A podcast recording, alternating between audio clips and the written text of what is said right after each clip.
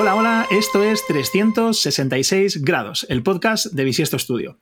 Mi nombre es Miguel Sanz y además de dirigir la agencia, tengo la inmensa suerte de dirigir este podcast. ¿Por qué suerte? Bueno, algunos ya lo sabéis que nos escucháis de antes, pero es que solo traemos a gente con la que verdaderamente nos apetece charlar y pasar un buen rato. Y hoy no iba a ser menos. La verdad es que creo que hemos elegido bien. Quien nos veáis en vídeo ya sabéis que al otro lado tenemos a, un chico y em, creo que a toda la gente de la comunidad eh, UX, eh, tema de diseño de producto, interfaz, creo que os va a molar. Algunos y algunas lo mismo hasta le conocéis. Se llama Juan Jesús Millo, trabaja de diseñador de interacción en Idealista y bueno, yo creo que todo el mundo le llama Millo. Millo, ¿cómo estás? ¿Qué pasa, Pare? ¿Cómo estamos? Bueno, a, ti y, todo el mundo, ¿no? Que nos esté escuchando ahora mismo. Eso es, prácticamente toda la audiencia mundial, que, todo el mundo se pone alrededor de la chimenea para escuchar el podcast de, de Así es como debería ser. Pero, oye, Millo, eh, súper placer que hayas venido por aquí. Nos ha costado, nos ha costado coincidir eh, por, por circunstancias de agendas de los dos. Madre mía, yo creo que esta es como la cuarta vez que la agendamos, cosas así, ¿no? Que iba a ser como para febrero y estamos a mayo ya en junio, ¿sabes? Que ni siquiera tenía ventilador en esa época, vamos.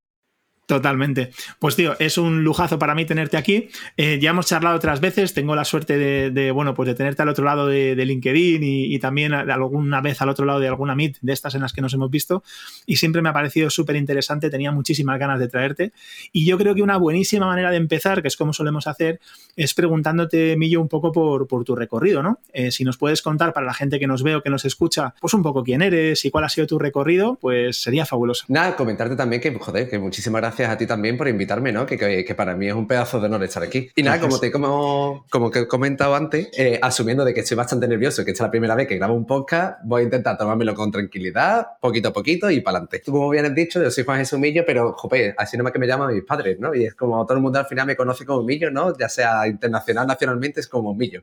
Cueste un poquito más o menos pronunciarlo, pero al final es como me suele llamar la gente. Soy de San Lucas de Barrameda, ¿vale? El, creo que es el sitio más bonito que, que te puede echar en cara. O sea, Madrid, ¿vale? Que también tiene sus pros y sus contras, pero es que San Lucas, jope, es top, ¿no? Planita, pescado frito, se vive perfecto, la cerveza bastante barata.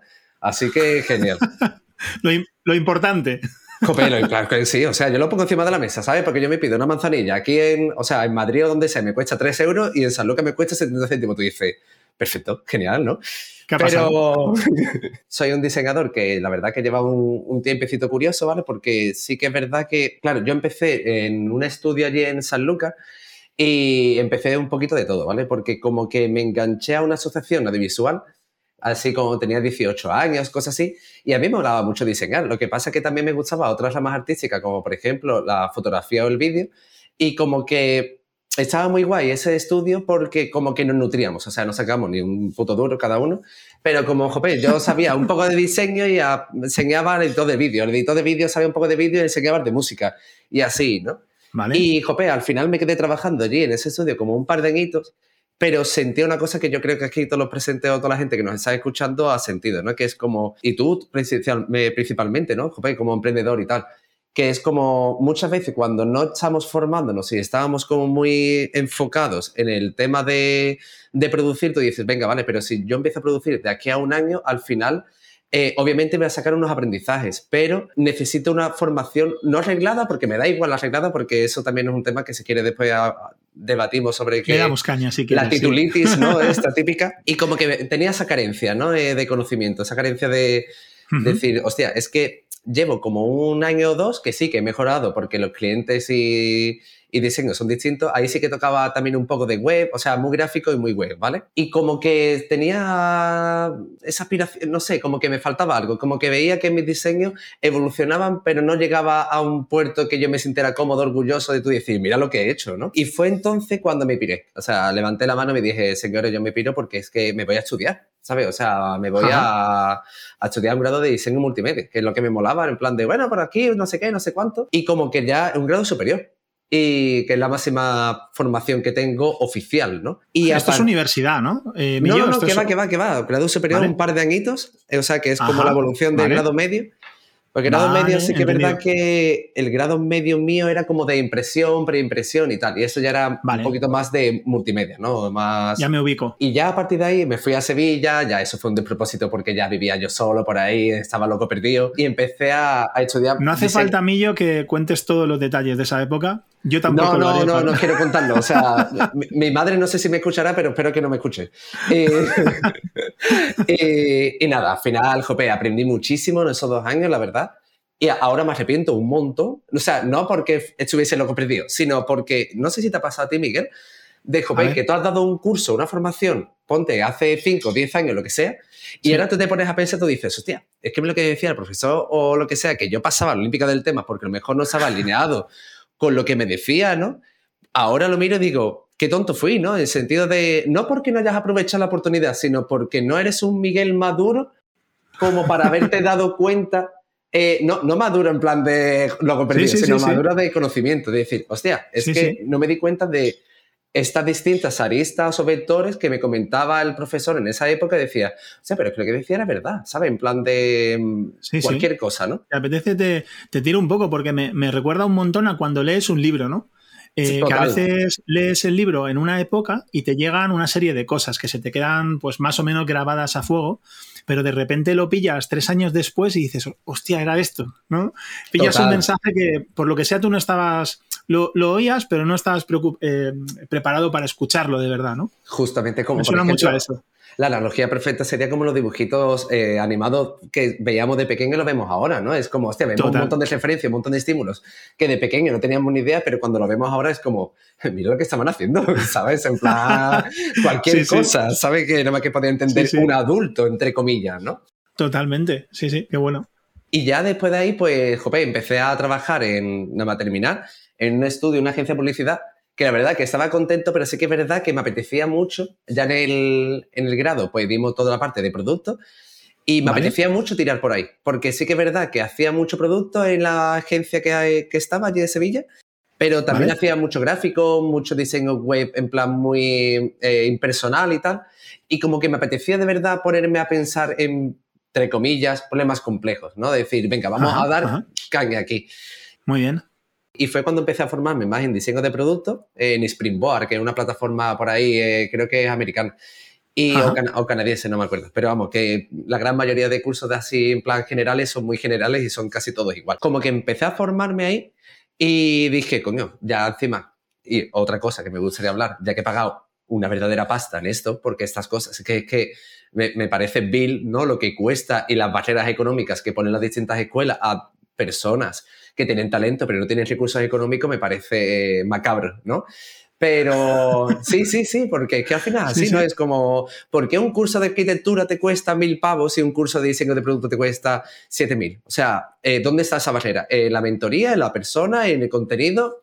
Joder, mm, podemos hablar dos horas ahí de eso, ¿no? Pero ya empecé a formarme ahí y ya, pues nada, fui a una empresa en Bilbao que me contrataron, que justamente la persona que me contrató, que me parece también una eminencia de diseño, que es Jorge Fuente, que ese también sería un pedazo de persona para invitar. Apuntado.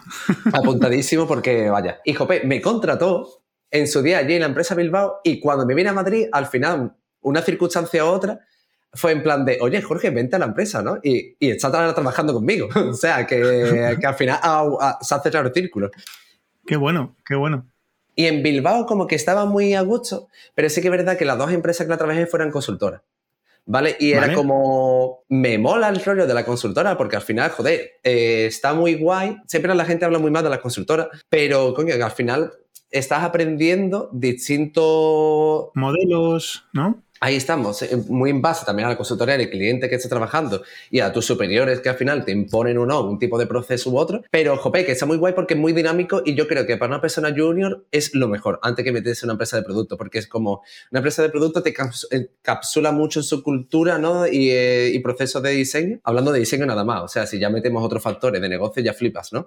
Pero si, si hablamos únicamente de los procesos de diseño, una consultora yo creo que viene genial, una agencia o algo así, ¿no? En plan, porque, jope, estás recibiendo eh, muchos proyectos o productos súper rápido, ¿no? Y, muy distintos, de distintas índoles, de distintas áreas. Totalmente puede ser de una constructora, o una empresa de seguros, o eh, una empresa tecnológica al 100%, una inteligencia artificial. Y es como, hostia, pues al final es como mola, ¿no? No sé, no era mi estilo y me apetecía mucho en, como lo digo yo, en plan crear producto con mimo, ¿no? En plan de, hostia, vamos a ahondar de verdad en cuál es el problema y qué es lo que está pasando. No en vamos a contentar, que así no son todas las consultoras, obviamente, ¿no? Pero no vamos a contentar al cliente para que esté contento, ¿no? Y ya está. No, Jope, va más allá del cliente, va al, punto de eh, ofrecerle al cliente una solución donde esos clientes del cliente estén satisfechos, ¿no? Que al final son esos usuarios y tal. Mola. Y ya fue cuando entonces me puse la pila, porque sí que es verdad que estaba regular, no regular por nada, sino en plan de, porque me cambié de empresa a una consultora y dije, venga, vale, voy a meterme a otra consultora. Y, a lo, y al primer día me acuerdo que mi madre me llamó y me dice, oye, ¿qué tal el primer día de trabajo? No sé qué. Y dije, bien, no sé, en plan, guay. Y, no estaba muy contento, o sea, pero me engañaba. Era como, bueno, es el primer día, tampoco pasa nada, ¿no? Y lo hablaba con muchos colegas y tal. Eh, y me decían, jope, Millo, que te pagan bien, que no sé qué, que tienen seguro de, de, lo que sea, ¿no? O no sé cuánto. Y es como, sí, pero jope, creo que nosotros queremos algo más, ¿no? Y se sintetiza tanto como ser feliz y estar a gusto. Y no lo estaba. Totalmente. No lo estaba y, y cuando pasaron dos o tres semanitas, como que me autoengañaba mucho, me decía, venga, a mí yo, eh, cada de cambiar, no sabe muy bien cuáles son las misiones, valores, tal, su cultura. Me voy a esforzar, pero cuando me vi un par de mesecitos allí y no avanzaba la cosa, dije, chao, chao, no Hay manera. No, no, Y ya entonces fue cuando me piré. Y ya busqué una empresa de producto que me encajase bien y tal. Jope, creo que Idealista chapó, vamos tanto a por su cultura como su equipo y tal. Y aparte que buscaba una empresa de producto donde de verdad quería ahondar en el problema, ¿no? De decir, joder, pues me tengo que llevar una semana entera mirando lo mismo una y otra vez, pues se mira. ¿Por qué? Porque al final está impactando tú a millones de usuarios. Qué bueno. Y sobre todo en un contexto, por ejemplo, como es el tema de la inmobiliaria, que la gente está desesperada, porque ten en cuenta que es... Totalmente es la jungla, literalmente, el buscar piso o comprar o vender, ¿sabes? Porque como que te llega un montón de estímulos, la gran mayoría negativos, que tú dices, hostia, aquí hay que poner un parchecito y un parchecito no con distintos perfiles que existen dentro de este ecosistema, eh, un cacao, ¿eh? Un cacao. Es un cacao. claro, pero un cacao que está guay al fin y al cabo porque, joder, hay que resolverlo, ¿no? Al final es como... Sí, sí, sí, sí. Muchos retos por lo que veo. Mío, antes de profundizar en todo lo que tiene que ver con Idealista, porque alguna preguntita tengo por ahí que tengo muchísima curiosidad, eh, creo que esto es puramente egoísta también. Creo que has estudiado en Instituto, en Instituto Tramontana, que es, me genera muchísima curiosidad, porque conozco... yo que sé, seis, siete personas que, habéis estado allí y, hostia, creo que la experiencia es chula, ¿no? Entonces, eh, ¿qué, tal? ¿Cómo, ¿Cómo ha sido estudiar allí? ¿Qué crees que te ha aportado? Pues me ha aportado bastante, diría yo bastante diría, no sabría cómo sintetizarlo, ¿no? Porque al final como que no sabría ni siquiera compararlo con otro tipo de formación porque no es este típico de formación de baja clase, aprendes teoría, no sé qué, no sé cuánto, lo aplicas, tal.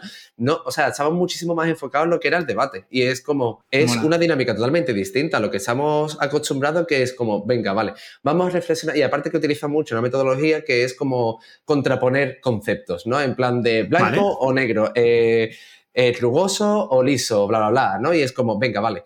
Miguel, ¿tú por qué prefieres? Te lo tienes que cuestionar, ¿no? Claro, ya es como, hostia, no es como, vamos a aprender 15 conceptos, vamos a aplicarlo, no es, vamos a ahondar de verdad. O sea, tocaba muchos conceptos al final en clase, pero como que eran el bien y el mal, ¿no? Todo el rato. Y es como A o B, A o B. Y es como, venga, vale, al final, si tú estás poniéndote en una posición binaria en ese sentido, joder, la defensa tiene que estar Mm, súper blindada en todos los aspectos, ¿no? Y es como, claro, claro, claro, y es como, hostia, ¿por qué una forma de explicar una cosa o una forma de explicar de otra forma esta? Y es como, joder, qué compromiso, ¿no? No tengo ni idea, ¿no? Y al final es de no tener ni idea a llegar a clases y pelearte con todo el mundo en plan de buenas, en plan de, hostia, debatir y debatir y debatir. Joder, yo creo que nutre muchísimo a un diseñador en ese aspecto porque una de las cosas que más valoro y que últimamente estoy reforzando mucho es una cosa que se pierde, mm, que como que no se le da mucha importancia en el campo de diseño, pero en otras áreas hermanas sí, que por ejemplo en el arte se le da muchísima fuerza a toda la parte del discurso, la oratoria, ¿no? Dentro de una obra de arte y el porqué de cada mm, cosa. Mm, y es únicamente porque a lo mejor estamos hablando de artefactos un poco más abstractos, ¿no? Bueno, abstracto eh, según qué nivel. Entiendo. Sí. Pero dentro del diseño como que se diluye mucho más ese argumentario y para mí es como el 90%, ¿no? Porque todas las decisiones teóricas o empíricas que has tomado se fundamentan en un argumento y es como, si este capuchón es, bueno, este capuchón no porque hay muchos colores, ¿no? si este mando de, de, lo que sea, al final hemos utilizado un bisel de este no sé cuánto, una textura de no sé qué y hemos utilizado un, un mecanismo de no sé qué, joder, viene fundamentado en otras 214 formas distintas que has probado o se han probado a lo largo de la historia que no funcionan. Entonces tú has llegado a esa decisión y es como, hostia, al final... Me gusta. Se nutre muchísimo lo que es el discurso entre diseñador y diseñador y diseñador no diseñador, ¿no? Una persona de negocio, una persona comercial, etc. Estaba pensando eh, para mis adentros, ¿no? Digo, claro, el, todo el rato enfrentarte a estas dicotomías, ¿no? A esas preguntas y, dualidades, al, final eh, entiendo que no solamente te ayudan a reforzar el discurso. O sea, es que creas em, la rutina de preguntarte estas cosas y de crear esa contraposición antes de decidir, ¿no? O sea, me parece, me parece muy interesante, me gusta mucho, la verdad. Yo creo que se puede sintetizar incluso en, tener conciencia de lo que estás haciendo. Y eso es una de las cosas que, sinceramente, Tramontana me ha ayudado mucho. En plan de, hostia, todo tiene un porqué, básicamente, ¿no? O sea, lo que estoy comentando de la documentación, al final me lo me he liado mucho, pero al final es eso, es todo tiene un porqué y ese porqué viene de un diseñador como tú, como yo, que ya ha pensado en eso y al final tú lo has transportado hasta los días de hoy, ¿no? Y la verdad que, la experiencia con Tramontana la recomiendo totalmente. Encima, eh, o sea, no me paga Tramontana por decir eso, no es nada, pero que, tiene distintos niveles, ¿no? Por ejemplo, en el campo de diseño de la interacción, pues, joder, pues tiene, no tiene incluso ni siquiera uno inicial y uno avanzado. También creo que ahora están jugando con el transición, ¿no? En plan de, eres un diseñador que no eres de producto, eh, un, gráfico o un arquitecto, lo que sea, pues te vamos a inyectar esos conocimientos necesarios para eh, ser un diseñador. Para que des ese salto. Mola mucho. Oye, pues volviendo a lo que ya empezabas tú antes, que casi lo, hilamos de manera natural y yo te, he cortado un poquito aquí, eh, tengo un interés sobre Idealista brutal, ¿no? Porque, joder, o sea, es una empresa que ha empezado muy chiquitita, entonces viene, digamos, con ese, o esa es la idea que tengo desde fuera, ¿eh? con esa cultura fresca eh, de innovación y demás, pero, joder, que ha crecido a un nivel muy alto. yo soy un torpe para estas cosas, pero creo que se vendió hace no mucho y por una cifra astronómica. Eh, entonces, bueno, digamos que no podemos considerar que sea una empresa pequeña, sino todo lo contrario, ¿no? Entonces, joder, ¿Cómo, ¿Cómo, es vivir allí, Millo? ¿Cómo, ¿Cómo os organizáis? ¿Estáis en un equipo muy grande? O sea, molaría saber un poco el contexto de tu trabajo, ¿no? Eh, un poco con qué personas interactúas, qué tipo de dinámicas suele haber. Claro, yo dentro de todo lo que pueda decir lo comento, ¿sabes? O sea, yo soy claro, claro. transparente Lo que no puedas... Eh, claro, claro. No, no, no, al contrario. Sí, sí, bueno y todo. Pues sinceramente, o sea, yo entré... Tampoco llevo mucho tiempo en Idealista, llevo como un par de años y sé que es verdad que yo entré como antes de... Muy poco antes de, del boom, ¿no? La explosión de crecimiento que tuvo Idealista. Porque claro, yo cuando entré creo que éramos como 15, 14 diseñadores. y diseñadoras. momento, ¿eh? Y ahora somos, que no lo sé ahora mismo, pero creo cerca de entre 30 y 40. No sé si 30 y poco o 30 y muchos, pero por ahí. Entonces, em, otra persona de referencia que la que eh, me gustaría que también hablase sería Katia, que es la Head of Product, que sería la persona de referencia del equipo de, o sea, la cabecilla de producto dentro de Idealista. Que, jope, mm, chapó por ella por liderar un, un equipo tan heavy como el que tiene, ¿sabes? En el sentido de... Qué guapo. Claro, porque Idealista se ve desde fuera como un portal de compra-venta, pero claro, a lo mejor ese es para el, arquetipo típico, ¿no? Una persona que está comprando, vendiendo una casa o buscando un piso o una habitación, lo que sea. Pero es que... Eh, me, pongo la mano, no, pongo la mano en el fuego porque no me acuerdo muy bien de la cifra, pero creo que Idealista la conforman veintipico empresas. O sea, que es muy heavy. Entonces, claro, pues temas de seguros, temas de gestión de alquileres, eh, temas de hipotecas, supongo, de hipotecas, efectivamente, analítica de, de, inmuebles. Es una locura. Y claro, no es un producto, son, yo qué sé, es que son 30, 40, 50, 60, muchísimo. ¿Qué es lo que pasa? que al final las decisiones se van complejizando muchísimo porque es como, venga, voy a poner un capuchón de color azul. O sea, y tú dices, venga, qué decisión más fácil. No, o sea, tienes que tener en cuenta... ¿En qué impacta eso, no? Claro, totalmente. O sea, no, incluso antes de pensar en qué impacta, en dónde está ese capuchón, ¿no? Si está en el correo de esta empresa, si no sé qué, no sé cuánto, si existe una casuística en ese servicio que también refleja el color del capuchón. Si ahora el departamento comercial utiliza el color del capuchón, como argumento comercial a otros clientes. Y como, espérate, espérate, que yo no me quería cambiar el color de capuchón, ¿no? Y al final es como, hostia, se complejiza mm, a unos niveles que son muy heavy, pero que también mola mucho eso, ¿no? Porque cuando yo llegué, sinceramente iba en plan de, bueno, esto, no sé qué, no sé cuánto, vamos a cambiar esto. Y es como, eh, güey, eh, eh, espérate, o sea, ha pensado En, los 417 sitios que aparece hecho yo, hostia, no. ¿Sabes? En plan de, es muy complejo, es muy complejo, pero también es muy nutritivo para, pensar que, joder, que todo movimiento que hagas tiene una serie de implicaciones, ¿no? Ya sea a nivel de operacional dentro del equipo o de otros equipos, ¿no? Porque es lo mismo, ¿no? O sea, a lo mejor cambiar ese capuchón de color, a lo mejor hay cuatro equipos distintos que gestionan ese capuchón. Entonces ahora tú tienes que alinearte con los distintos tech leads o los distintos eh, product managers de esos equipos para converger una solución de cambiar ese tapón y que todo el mundo esté alineado, que todo el mundo sepa por qué cambiamos ese tapón y que cuándo se va a subir ese tapón y qué prioridad tiene. Y es como, hostia, mamón, ¿no? Sí, sí, eh, tienen jundia, tienen jundia. Es eso, es un sistema muy complejo donde trabajar, pero sinceramente, cuando consigues cambiar ese capuchón, haces tú, wow, lo he cambiado de color. lo conseguí, ¿no? Lo, conseguí, lo conseguí. Me gusta. Eh, es que, joder, mientras estaba escuchando, no, he podido eh, dejar de acordarme. Eh, bueno, tengo la suerte de estar en un, en un programa que ha iniciado Dani Saltarén, Ah, eh, bueno. de, de, Méndez Altarén, que, la verdad que es, un crack.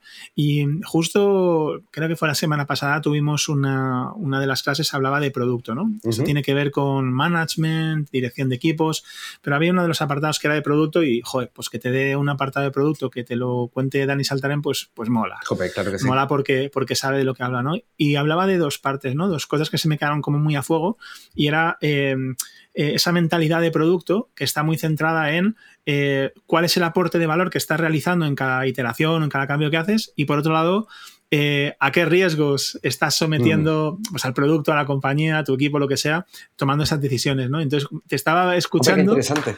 Y, iba, iba, muy, muy relacionado con eso, ¿no?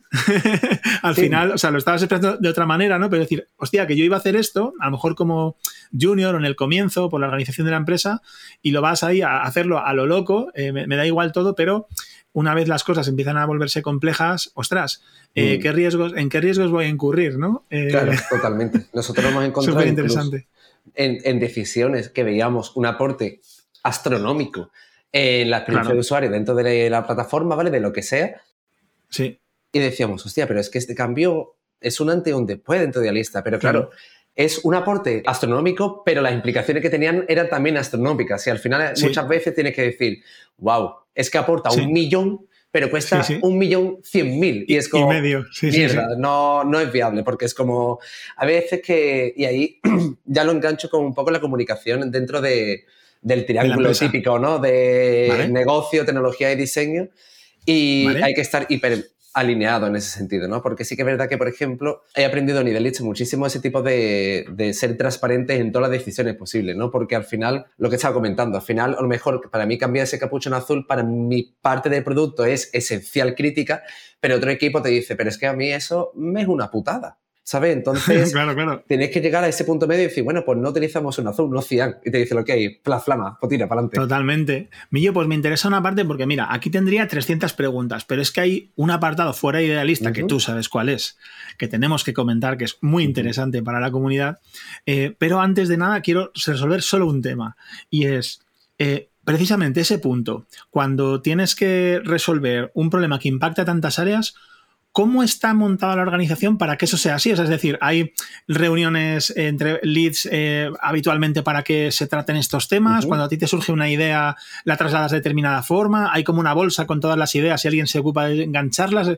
¿Cómo narices se comunica un equipo tan grande de gente con un sistema tan complejo que al final, como decías, casi no es una aplicación, sino una suite de aplicaciones, por lo que has dicho, ¿no? Es muy complejo porque al final, como que nosotros nos organizamos por bloques de tareas durante una serie de ciertos meses y claro, es que al final las tareas vienen de muchísimos sitios, ¿vale? pueden ser de acumulación, por ejemplo, de, entre comillas, quejas de usuarios o gente que escribe reviews. Claro, totalmente. Feedback de distintos canales, incluso a lo mejor de comentarios de Facebook, lo que sea, cuando tú ves que, jope, una cosa es un comentario que te pongan y otra cosa es 48 comentarios a lo largo de un mes que te han escrito sobre un tema. Tú dices, hostia, esto es algo que hay que valorar, ¿no? O pueden ser directamente por decisiones estratégicas de negocio de que vienen de arriba, en plan de, hostia, pues vemos que distintas empresas están haciendo este planning, ¿no? O esta estrategia, joder, tenemos que o adelantarnos o mm, unirnos o lo que sea, resolver mejor. Claro, claro. O, incluso de, por ejemplo, SEO, ¿no? De decir, hostia, vemos que hay un gap muy tocho en este sentido por lo que sea, ¿no? Y es como, hostia, pues entonces hay que atacar por ahí. Que una de las cosas que yo, por ejemplo, eh, veo muy poco, que se hable muy poco de SEO, ¿no? Y es como, para mí me parece una vertiente de negocio crítica en el sentido de, joder, que al final, mm, si tú lo piensas, si tú quieres saber qué, quieren los usuarios, búscalo en Google, ¿sabes? En plan de, ¿sabes? Que existe conceptos como la, intención de búsqueda, ¿no? Que te lo dice. Si tú dices, eh, ¿dónde comprar? No sé qué, o sea, o cómo comprar y te dice Google lo que busca la gente. O sea, mayor que feedback que es. Claro, efectivamente. Sí, sí. Y, otra, muchas veces también viene de, eh, investigaciones que hagamos, ¿no? Porque muchas veces a lo mejor hacemos una investigación sobre cualquier cosa de estrategia de negocio y nos damos cuenta de que en los discursos de los usuarios se habla mucho de temas que no lo habíamos escuchado en nuestra vida. Tú dices, ven a estar hablando de esto. Pero ya cuando haces una ronda de investigación de a lo mejor 7, 8 y todo el mundo repite lo mismo, tú dices, oye, esto es una oportunidad que está aquí, ¿no? Que es como, sí, sí. Yo vengo que me hable. Claro, claro, totalmente. Entonces, todas esas tareas al final convergen y hay un poco el rol de todos, ¿no? En plan, ahí, por ejemplo, sí que es verdad, e, es el rol de todo, pero sobre todo la figura del, del PM, ¿no? Del, ah, del, product manager, ¿no? Que, pero tan, sí que tiene, por ejemplo, la batuta un poco más grande que los demás, pero sí que es verdad que es al final un consenso entre PM, entre el tech lead del equipo. Vale. Y el lead designer o los diseñadores de, este equipo. Entonces, como, venga, vale, vamos a utilizar distintas técnicas de priorización después de todo esto que nos ha llegado. Vamos a hacer como lo que podríamos hacer en un rango de tiempo y lo vamos a escalar para arriba para decir nuestra propuesta de proyecto es hecha. Entonces ya la gente de arriba hace magia y ya pues viene como esa filtra, o sea, magia transparente, porque al final siempre como que nos dice, oye, pues al final lo que vamos a coger es esto, ¿no? Y es como, venga, vale, que al final normalmente suele coincidir con lo que para ti era más crítico, ¿no? Porque al final ten en cuenta que hay esa molineada. Una pregunta a mí yo sobre esto que me cuentas para asegurarme que entiendo bien el papel de, por ejemplo, por ejemplo el product manager, ¿no? Que me dices, me ha gustado, dice, tiene la batuta un poco más grande, ¿no?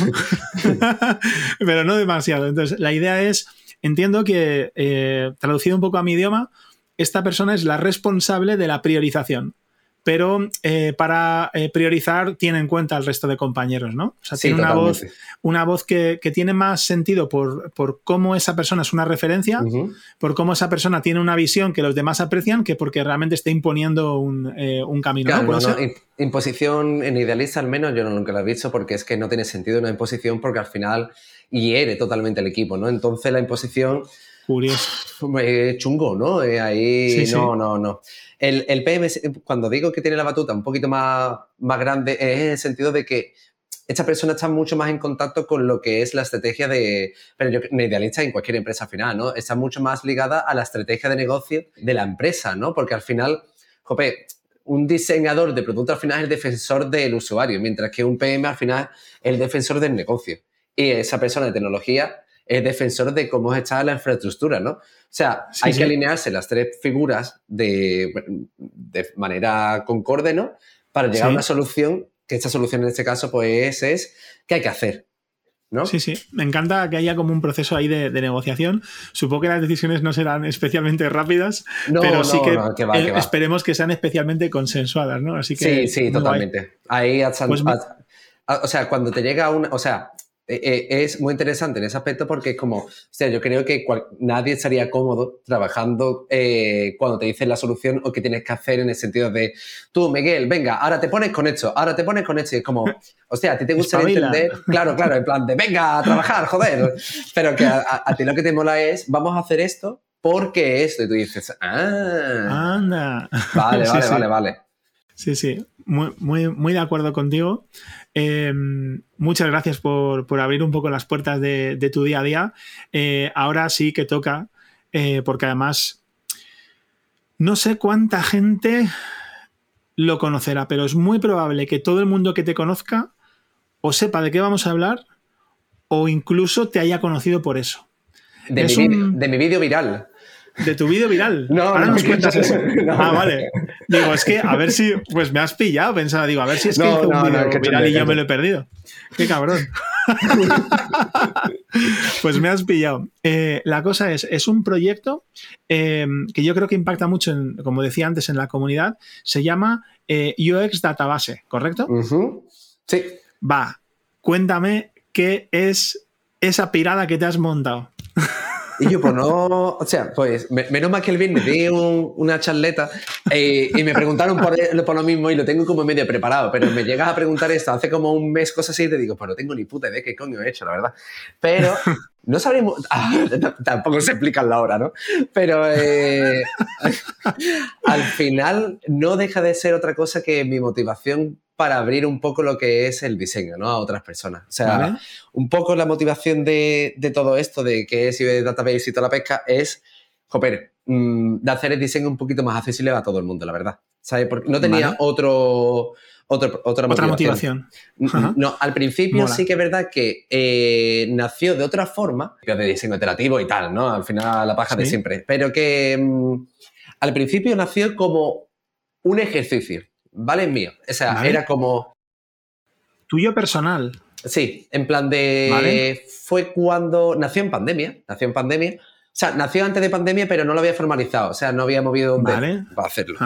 Y fue en pandemia que, que dijo, hostia, pues yo creo que le podemos dar caña, ¿no? A esto, tal. O sea, yo hablando con mi cabeza, ¿vale? Y, y, y, nació como un ejercicio más que nada porque eh, yo quería mejorar como diseñador. Y decía, o sea, necesito algún estímulo o algo que me haga crecer. Y digo, venga, vale, voy a ponerme un tope, una meta de aprender un concepto nuevo cada semana. Es decir, venga, vale, vamos a aprender una cosita más todas las semanitas. Y digo, hostia, empecé a hacerlo en mis documentos y tal, y digo, tío, eh, yo creo que esto lo puedo compartir y por ahí empecé compartiendo en LinkedIn y tal. Y dije yo, oye, perdóname, Millo, Empezaste compartiendo publicaciones en LinkedIn con ese contenido, ese concepto que habías aprendido, ¿correcto? Eh, antes de eso lo que hacía era compartir herramientas y compartir artículos y tal que me gustaban, pero no eso es. la explicación mía. Vale, vale, entiendo. O sea, no había un aporte, era como más bien curación de contenido, ¿no? Justo. Vale, vale, vale. Y es verdad, o sea, hacía eso antes, no me acordaba. Yo sí. sí, sí, sí, es verdad. Y como que ya lo formalicé en un newsletter, dije yo, tío, yo voy a tirar aquí de un webflow de hecho de no code, me pongo aquí una cajoncita de, formulario y ya tiro para adelante. Muy bien. Y cuando llegó un tiempecito dije yo, hostia, justamente, eh, al final iba a enganchar lo que tú me dices, ¿verdad? No me acordaba. Eh, yo compartía antes recursos y tal, y decía, joder, mm, al final estoy utilizando como una, red social, que una red social al final es sinónimo de efímero, ¿no? Y que se pierde el contenido. Y digo, eh, voy a meterlo todo en una página web y dejarlo ahí y tal. Y digo, hostia, pues al final cuando lo hice, eh, sí que ya estaba empezando a, no lo había reflexionado 100%, pero con, sí, con la babucha en la mano. Espera un momento, Millo. Para la gente que no nos vea, que solamente está escuchando, Millo ha tenido en sus manos eh, un bolígrafo de 20 colores rotuladores y ahora tiene una zapatilla de andar por casa. Y un lector de DNI electrónico, ¿vale? Que me compré Un lector de DNI. Que no sabemos, o sea, esperemos que no tenga nada sórdido en casa, que de repente lo vaya a coger, por si, tenemos que ponerle. Perdón, tío, que me, distraigo con todo, tío. En absoluto, en absoluto me, ayuda, me, pego unas risas a tu costa y con tu permiso. Decíamos, Retomamos que empezaste a acumular todo esto en una página web, ¿no? Eh, para que no se perdiera. Efectivamente. Y, ya he empezado como a nacer un poco esa motivación, ¿no? De, hostia, al final lo que me gustaría de crear es ese como repositorio de información de diseño de producto, ¿no? Y claro, empezó con la primera patita de un concepto semanal, ¿no? Que en plan, joder, también quiero dar las gracias a Rosa, que es mi pareja, que, me ayuda mucho porque una vez al mes, cosas así, escribe de, arte, porque ella es historiadora y tal. Y, joder, es que están ligados bastante lo que es el arte y el diseño. Y es como, o sea, pues a ella le mola escribir cositas de, arte, relaciones con diseño, pues para adelante, genial. Un saludo a mi niña bonita. Y, y claro, ya empezó como a crecer mucho el, en la página y como que estaba contentito y tal. Y digo, hostia, ¿cuál es el siguiente paso en base a, a, a cómo soy y mi ideología, ¿no? Porque y ya aquí se viene eh, chapazo incoming, ¿no? Pero al final yo pienso que la ideología está súper eh, inyectada en todos los productos y servicios que nosotros generamos, ¿no? De una forma u otra. Al final lo hacemos de forma consciente o inconsciente, pero sí que es verdad que esa representación del sistema que nosotros tenemos, ¿no? Porque al final una ideología no, no es más otra cosa que tus ideas o tu representación utópica de lo que sería el mundo, Jope, al final tú eso lo incurcas en tus diseños, ¿no? Quieras o no quieras. Sin duda. Pero al final lo inyectas. Y otra parte de la ideología es el, plan de acción, ¿no? Es como, hostia, tú tienes tu representación del sistema utópico, ¿no? Y como, me gustaría un challenge, ¿vale? O sea, vamos a casularlo en una representación del sistema súper penca, ¿vale? En plan súper banal, pero quiero un challenge vale, tú quieres un chalet, pero eh, ¿qué acciones vas a tomar para conseguir ese chalet? ¿no? eso al final es como, yo qué sé, trabajar más, invertir, no lo sé. Pero al final eso tú lo puedes inculcar en, el sistema ideológico que tú quieras, ¿no? por ejemplo, el sistema que yo utilizo es de diseño. Mi punto de vista y mi idea y mi creencia y mi percepción es que hay una escasez muy grande de contenido de diseño gratuito en Internet o en otro tipo de medio. ¿Y cuál es mi plan de acción? Joder, pues eh, ayudar a esa persona que no tiene esos recursos económicos a ponerle en bandeja todos esos recursos de forma ordenada, clasificada y tal, para una persona que lo típico que entra y dice, es que no sé qué, por dónde empezar, o no sé qué autor leer, o no sé si esto debería aprenderlo ahora, o ahora por dónde debo tirar. Joder, pues si yo ya paso por eso, te lo dejo. O sea, no soy el puto amo, ni muchísimo menos, pero al menos tengo una ligera idea de por dónde tienes que tirar, ¿no? Sí. Y de ahí nació un poco toda la parte esta del curso gratuito de diseño de productos, ¿no? Que es como un compendio, ¿no? De esos artículos gratuitos que, de autores super top, que únicamente yo lo que he hecho ha sido estructurarlo y fuera. Al final no es otra cosa que un agregador de enlaces, lo que pasa que, jope, que era bien organizado. Bien, sí, organizado. Vamos a dejarlo organizado. Me gusta. Y Jope, al final también lo de la motivación era eso, ¿no? Como ayudarme también a mí, porque yo mi, antes de transmontar y tal, sí que es verdad que soy una persona muy autodidacta.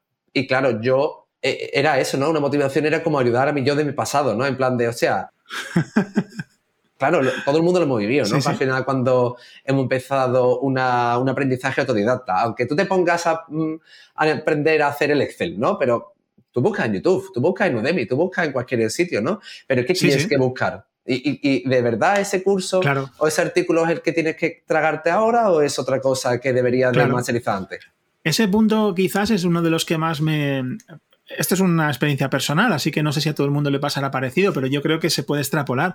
Cuando intentas aprender algo eh, y lo haces sin tener conocimiento, porque a medida que vas entrando en un mundo vas entendiendo dónde están las puertas, incluso puedes entender cuál te toca abrir primero. Y si te equivocas a lo mejor has abierto la puerta 4 antes que la 3, pero no te has pasado mucho de frenada.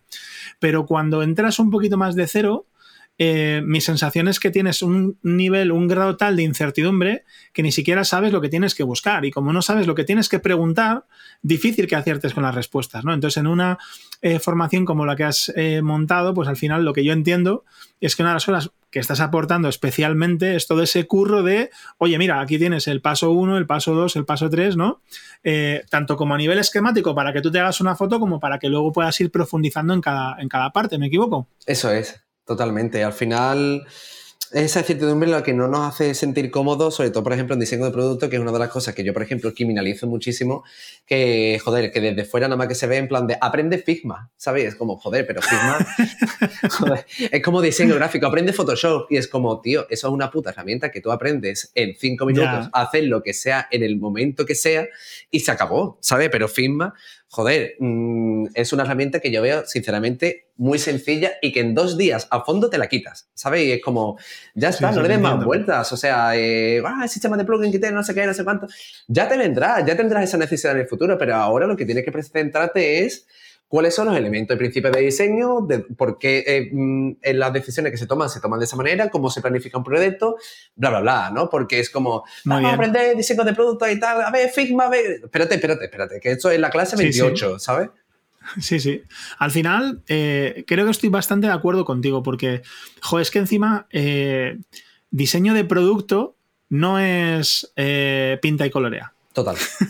en diseño de producto hay mucho de, Corrígeme, que de esto sabes mucho más que yo, ¿eh? pero hay mucho de, buscar problemas, de encontrar soluciones, de negociarlas, como has dicho antes, entre con, personas o equipos que tienen eh, diferentes prioridades.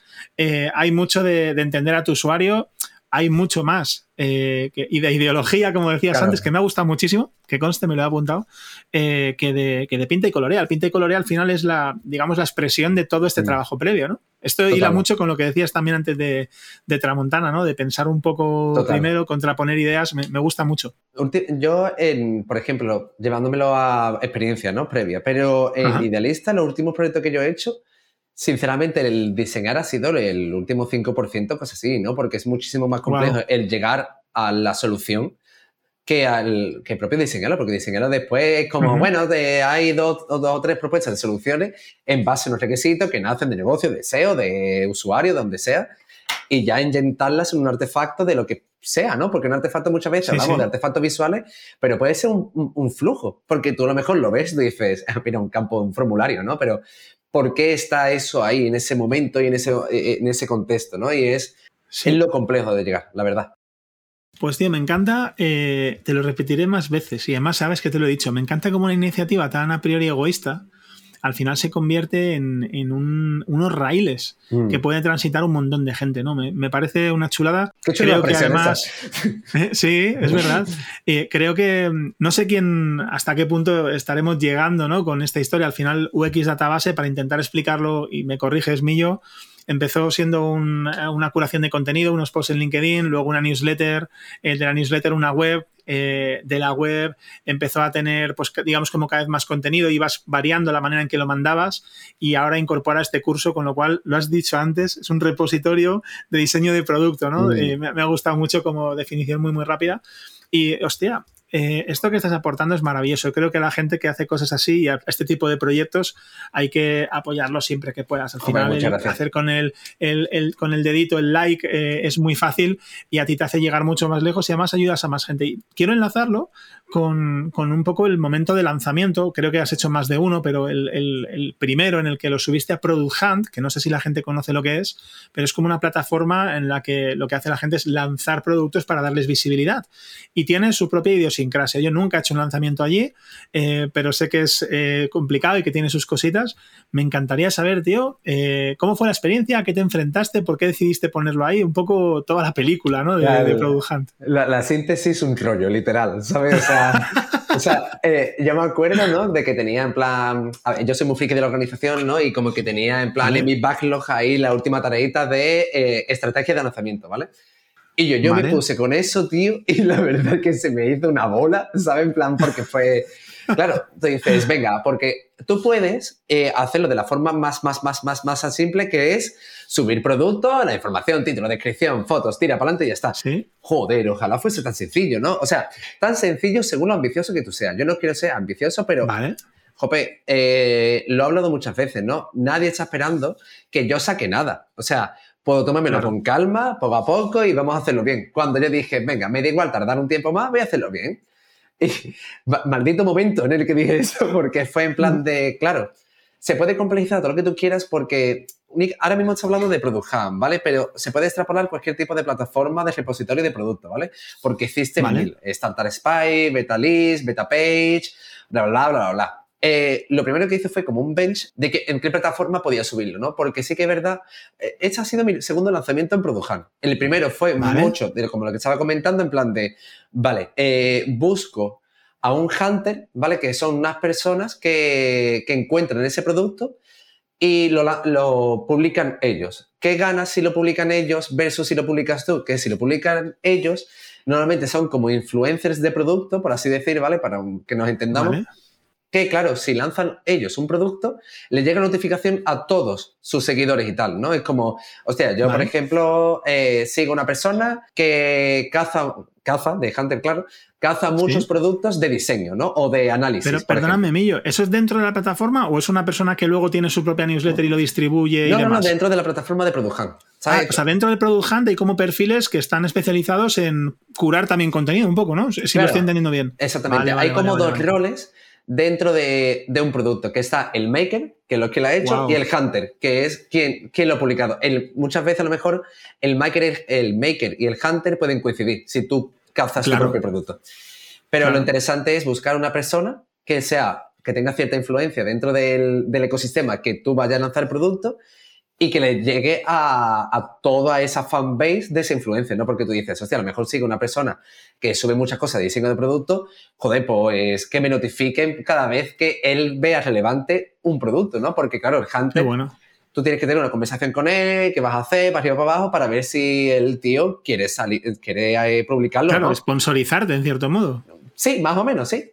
Darte esa visibilidad. Y claro, es un rollo muy grande porque, claro, eh, mucha comunicación. Por ejemplo, yo con los dos que, he tratado, la verdad que súper bien. Y claro, tú tienes que hacerte como una estrategia de...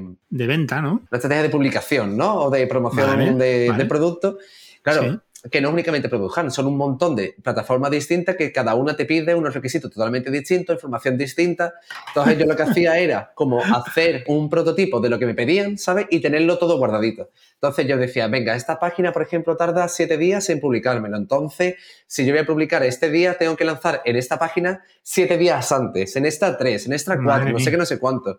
Un rollo. O sea, lo guay es que esa planificación la tengo guardadita y me gustaría publicarla en plan de cómo lanzar. Si quieres hacer esto. Claro, claro. O sea, yo ya me lo comí, joder, pues eh, al menos te quitas tú un rollo. Entonces, mi estrategia fue, eh, por un lado, plataforma de productos, ¿vale? Como Product por otro lado, eh, personas influyentes dentro del mundo del producto en LinkedIn, en Twitter, en, en The Dots, otra plataforma de diseño tal, en comunidades, ¿sabes? Por ejemplo, grupos de Facebook, grupos de Reddit, bla, bla, bla.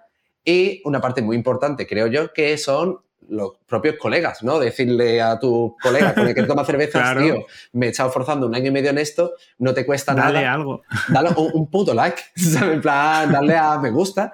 Que ahí, por ejemplo, Produja lo tiene muy bien hecho porque un like no cuenta lo mismo eh, según, o sea, un like nunca es igual, ¿vale? Porque hay muchísimos factores detrás de este. Si una persona se registra da un like, ese like es como un 0,02, ¿sabes? Que una, una, persona que tenga 14.000 seguidores, que un like cuenta por 7, ¿sabes? Entonces, pues es que mucho eso. Pero joder, si con, con 100 colegas míos, bueno, 100 no, ojalá tuviese 100 amigos, ¿no? Pero, espero que no. Pero si tengo, por ejemplo, 30 colegas que le dan like, a lo mejor en eso suma uno. Ya para mí eso es claro. mogollón. ¿Sabes?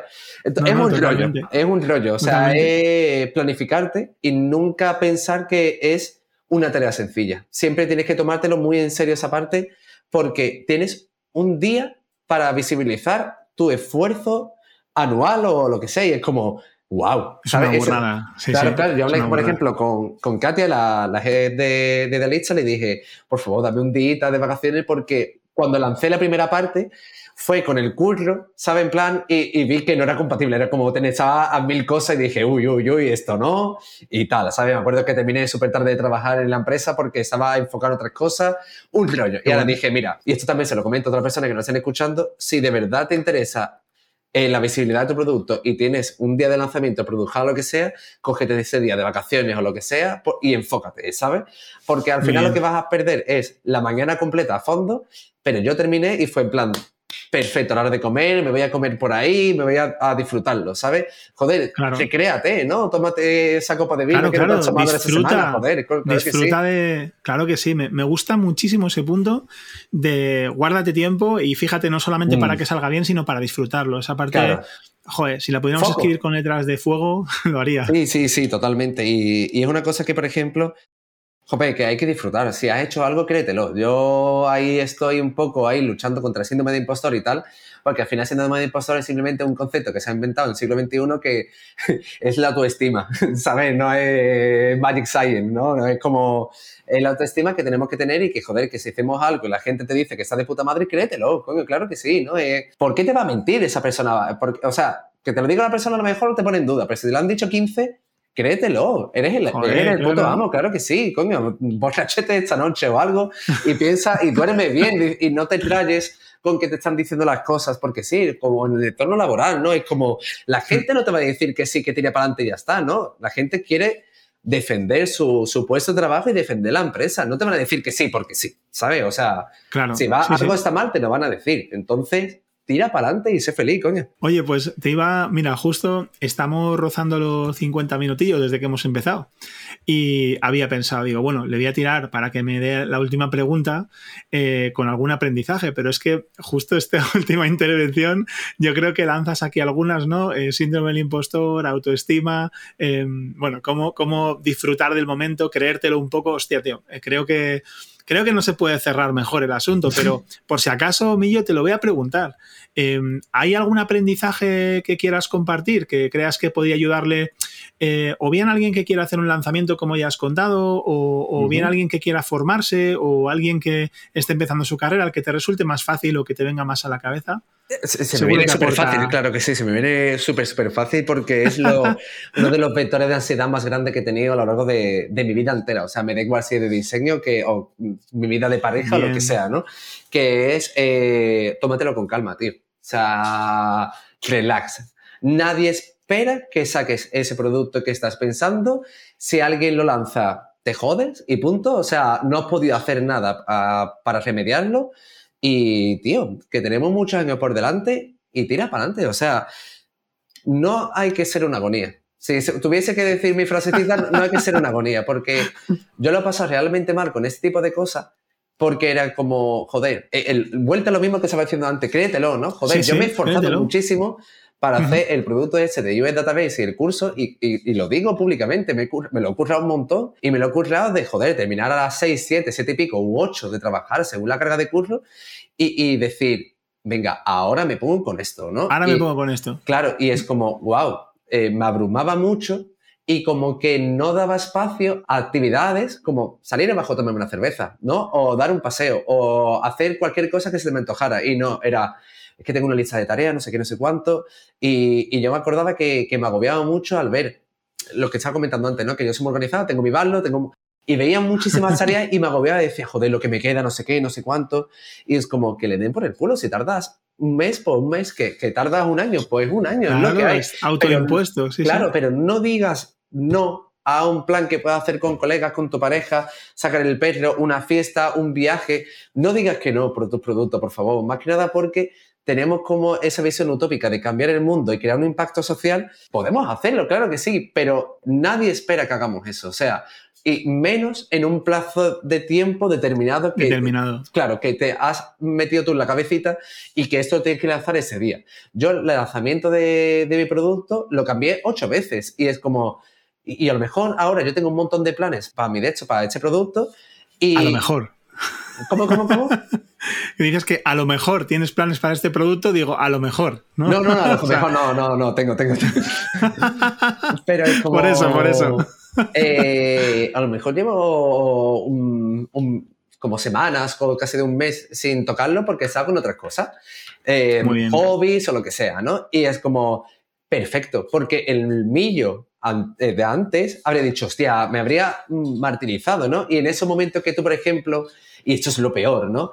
De, venga, vale, eh, no tienes como esa capacidad madura de decir, venga, voy a separar temas, ¿no? Es, eso es lo guay, ¿no? Pero la putada viene cuando, por ejemplo, eh, lo estás haciendo forzadamente por tu mm, salud emocional mental y ahora estás tomándote una cerveza y estás pensando, joder, debería estar cursando. Tendría que estar en casa. Claro, y es como, hostia, de verdad, acuchillaría a, esa persona, ¿no? Es como a esa personalidad de verdad que, que, la muerte y destrucción. No, no aporta nada, nada, nada. O sea, es como si estás abajo tomándote la cerveza, escucha tu colega, la cerveza. disfruta la cerveza y si eh, mm, mm, tienes que pagar 15 euros porque tienes que invitarte porque tu colega no tiene, invítale, tío. O sea, te has llevado una semana trabajando tranquilo, ¿sabes? No utilices eso de una excusa para quedarte en tu puta casa trabajando, que joder, que ya tenemos suficiente, ¿no? Y es como, vamos a hacer el curso, pero poco a poco, coño. Y, y vamos a disfrutar de verdad porque esas cosas al final hay que disfrutarla, hay que pasárselo bien. Es como, mira lo que estoy haciendo, mira qué guay, no. Hostia, tengo que trabajar. Hay un abismo entre una percepción y otra. Sí, sí. Tío, pues me alegra haberte lo preguntado porque pensaba que no podías decir algo más interesante, pero yo creo que sí. Además, toda la gente que se dedique especialmente a crear contenido, pero cualquier persona que tenga un side project o un proyecto así más personal, creo que, creo que lo va a apreciar. Pues tío, eh, vamos a cerrar y, bueno, no sé si lo sabes, pero ahora al final tengo un pequeño bloque de preguntas rápidas. Mi idea es lanzarte las preguntas y que puedas responder sin pensar. Son muy poquitas, pero a ver si sale una respuesta así como muy, directa. Nada, nada, no, no, no fastidiamos a nadie. Venga, ¿estás preparado? Venga, dale. 3, 2, 1, comida favorita. Comida favorita, buah, tortilla. tortilla de patata, supongo. Tortilla de patata con cebolla de mi madre. Eso te iba a decir. Tenía, si no tiene los apellidos. Matices, matices. Respuesta rápida, pero no tan rápida. Las cosas hay que decirlas bien. Venga, vale, perdón. Hobbies. Hobbies, eh, volar drones. Hostias, lo que más te gusta de la gente. Lo que más me gusta de la gente es sinceridad. Lo que menos te gusta de la gente. Lo que menos me gusta de la gente. Que, sean agonías. Que, no, no, no. Eh, falsedad, supongo, falsedad, que sean boca chancla. Entiendo. Muy bien.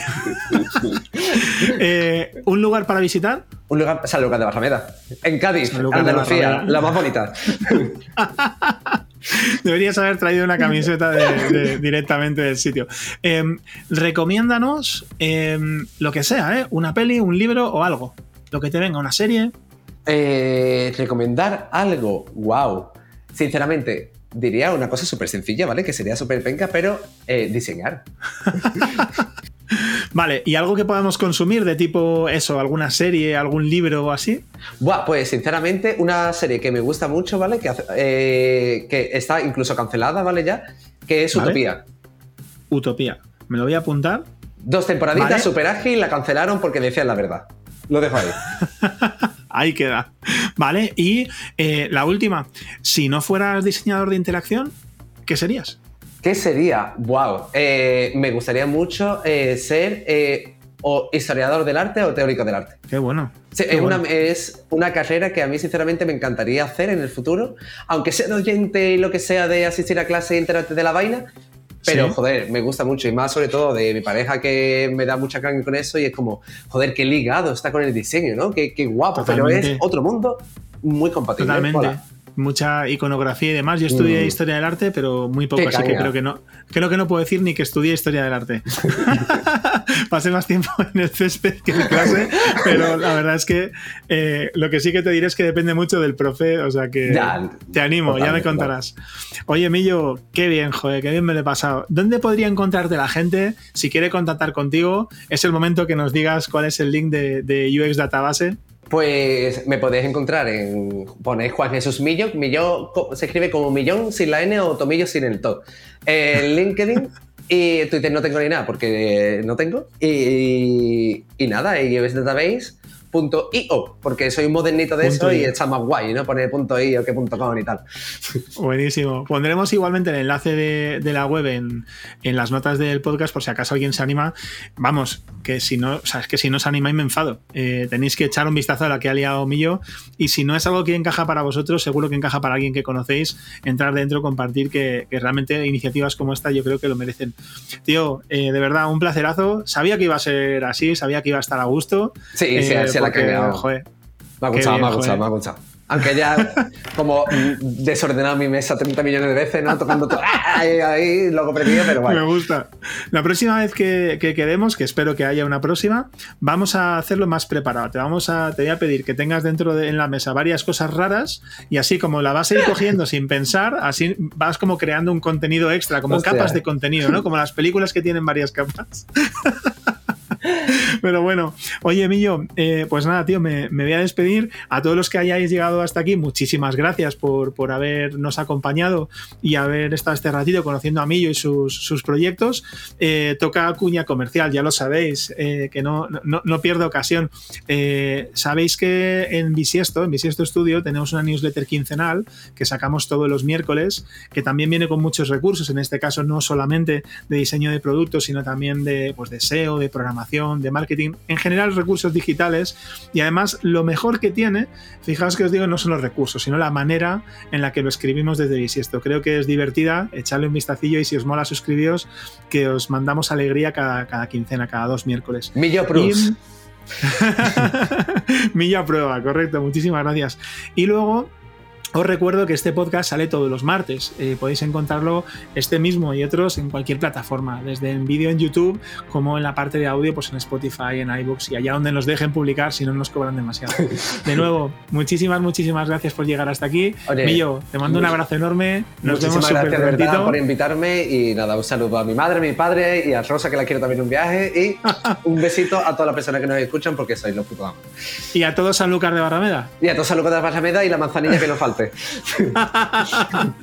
Un abrazo fuerte. Chao, Muchas chao. gracias. Bye bye.